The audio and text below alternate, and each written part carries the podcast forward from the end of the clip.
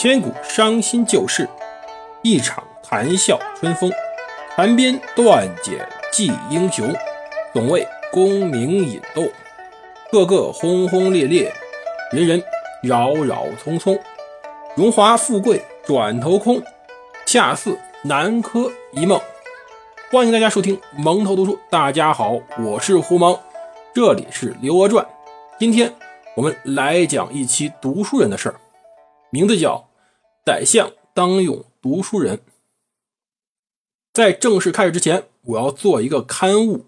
就上期我有个字儿发音非常明显错了，自己回头听时候才发现，结果呢想改似乎不太容易。一个官职叫右骁卫大将军，骁是一个马字旁，一个尧舜禹汤的尧。这字应该读一声，我给读错了。这是一个非常重要官职，而我呢一开始从小第一次接触这个字的时候就读音读错了。结果呢，就很难改过来，算是一个坏习惯吧。以后在类似问题上我会注意的。上期我们讲到，在乾德五年出生两个孩子，一个是我们苦命的主人公，乾德五年出生，在襁褓之中就没了妈了，是他的外祖家把他养大的。另外一个呢，则是在开封城中非常幸福的出生的那个赵德昌，他出生在当时开封府尹赵光义家里。赵光义本身是赵匡胤的弟弟，也就是皇帝了。而在另外一层面上，他实质上是这个帝国的潜在接班人。这赵德昌出生下来就注定以后会荣华富贵一生。他是谁呢？我们上一期没讲。他后来经过无数次改名，最后的名字叫做赵恒。就是宋太宗之后的大宋朝第三任皇帝，宋真宗。当然，现在离他们登位的时间还远得很。我们先把这两位小朋友放在一边，接着讲当时朝廷上发生的一些事情。话说乾德三年时，当时还在平定蜀中内乱，宋太祖在自己宫中在看当时由蜀中传递过来的一些器物，就是当时后蜀皇宫的器物，结果发现上面有一个器物上印有乾德四年的字样。大惊失色。当时他改元乾德时候，挑选年号曾经交代过大家，一定要选个前人没有用过又非常大气的年号，所以选了乾德这两个字。乾嘛是乾坤的乾，天的意思；德是德望的德，上天之德。这名字多好听啊！可是这时候发现乾德四年，是不是有人用过这个年号呢？他自然第一想到了宰相赵普。把赵普叫过来，问了问他，赵普结果不知道。赵普这个人呢，历史上有著名的一个说法，叫做“半部《论语》之天下”。其实说白了，这个人属于那种不学有术型的，人生经验丰富，政治经验也丰富，但唯独一点读书不多。当时赵匡胤对于他这点很不满，也交代他要多读书。赵匡胤本身自己的文化水平也比较低，所以这两个人一块学习吧，老战友嘛。但就在这件事上，他叫来了当时的大学士，那些大学士告诉他，这个年号是前蜀的年号，前蜀作为伪政权，自然不能计算在内。这时候赵匡胤才放心。最后他开玩笑似的说了一句：“宰相当用读书人呢。”确实是，其实。整个宋朝一朝对于读书人是非常优待的，而宋朝本身也算是读书人最为幸福的天下。为什么现在很多的那种论坛呀，包括很多的老师会讲非常向往宋朝？如果自己回到古代的话，一定会先去宋朝呢？因为他们本身是读书人，而读书人在宋朝过得确实蛮好。赵匡胤的首席谋士或者首席帮手就是赵普。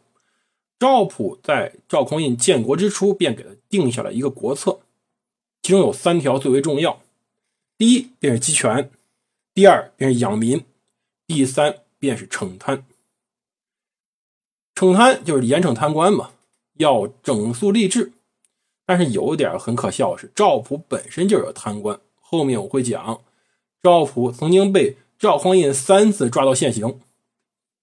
而养民生息。这一点赵匡胤做的特别好，但凡哪里有灾哪里有难，立马免税。赵匡胤本人是个非常简朴的皇帝，他不喜欢什么奢华，后宫很简单，后宫里人也很少，他妃子很少，而他呢，看到当时后蜀孟昶的那些器物，连尿壶上都镶饰的有珠宝，非常气愤，说后蜀怎么能不亡国呢？然后就把这些东西给砸了，不想看这些过分奢华的东西。而对于第一条集权更为重要。从唐朝中叶开始，准确来说，安史之乱之后，中央的权力在一步一步的被下放。藩镇割据实际上就是对于中央的权力一种挑战。当时河北三镇根本都不带搭理中央的。宋太祖在他老上级周世宗柴荣的基础之上，进一步收回中央权力。首先呢，军权，他搞了禁军系统。在柴荣的基础上搞禁军系统，他本身就是禁军将领，禁军就是收天下精兵，安排在开封，组织起一支只效忠于他自己、别人调不动的一支精锐武装，人数最少时候大概是十万多人，最多时候在宋太祖一朝到达过十九万左右，大概二十万。这二十万精兵在手，天下根本没有人谁敢反叛的，因为。整个天下那些最能当兵的材料全部在开封，剩下的乡兵就是地方的部队，相对质量就很差了。而再下一层的所谓的乡勇，就是那些村里的部队，那质量基本上就是巡个逻、打个架能游泳，真让他们打仗，立马要出事的，连小毛贼都不一定打得过。这种组织极大的稳定了中央的安全性，但另外一方面呢？也确实给当时宋朝地方的军队实力造成了非常大的隐患，再加上随后对于军人的不信任，导致宋朝这个朝代很可笑。那开国之君可能是中国历代开国之君里最为勇猛的一个，甚至是中国历代皇帝里最勇猛的一个。毕竟今天还有太祖长拳这一门拳法呢。可是呢，宋朝又是在中国历史上最为羸弱的一个朝代。大家总觉得他非常虚弱，屡次被人欺负，总是打不过人家。契丹人你打不过，女真人你也打不过，到蒙古人呢，干脆被人家给灭了。这朝代实在是不太能打仗，而这原因呢，也是从老祖宗这种根儿上扎下来的。除了军队以外，对于相权，他也给分开了。宋朝宰相已经不上唐朝宰相了。首先搞了一套两府制度，中书省和枢密院分列两边，号称两府。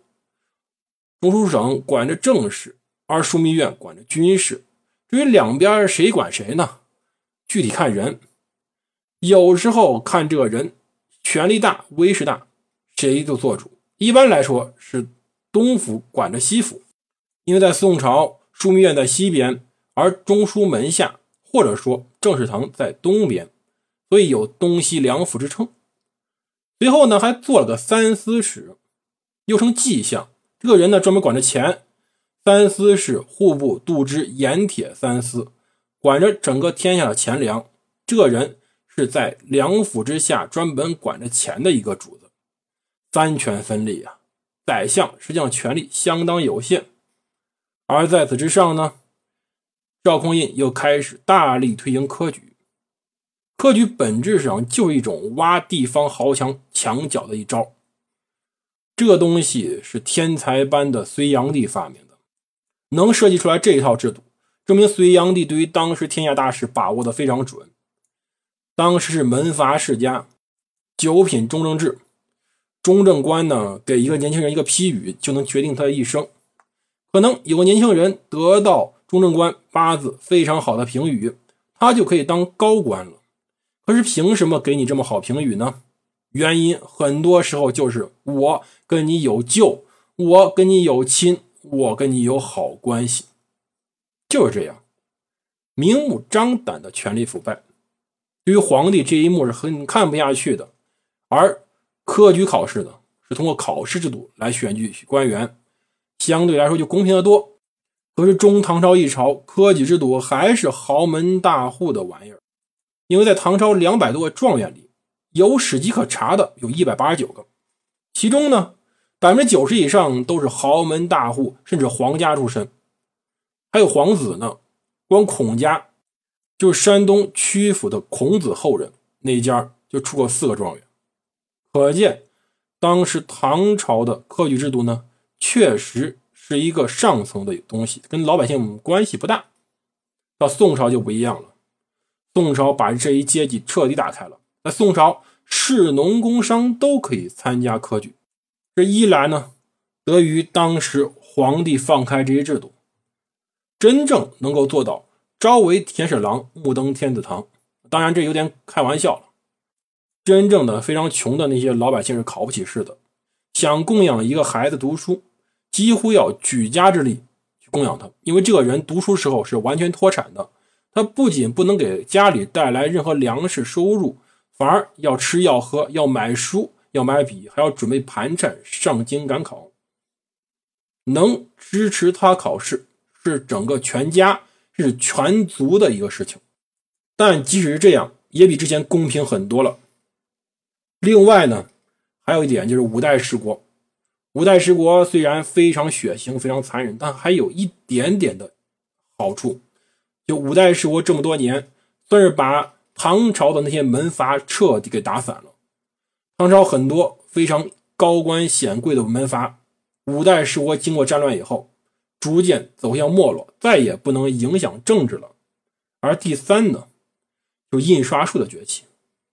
雕版印刷起源于唐朝，我们都知道，它最早实际上用于佛经的，没有用于文化。什么时候用于文化呢？最初就是在五代十国，是两个非常有争议的人推进了它。一个叫做冯道，这个人如果大家知道，就知道他实在太没气节了。作为一个臣子，效力五个朝代，奉养十三位君主，苍天呐！他是当时五代十国里一位非常著名的不倒翁，换谁当皇帝，他都当宰相。但他可圈可点一点，就是他把当时的经书，是儒学的那些经书，开始刊文，通过印刷的方式印出来。另外，也就是后蜀，后蜀率先刊印九经。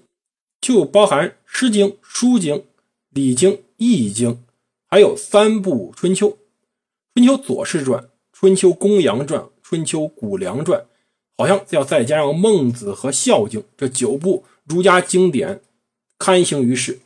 在雕版印刷术出来以后，虽然书还是很贵，比不上今天便宜，但是总比当年你要拿着笔去抄书好。有这样大量雕版印刷。在宋朝买书成了一件可能的事儿。要知道，在之前唐朝要想买书非常困难。再往前走，我们之前讲三国的时候，三国你想买书那是几乎不可能的。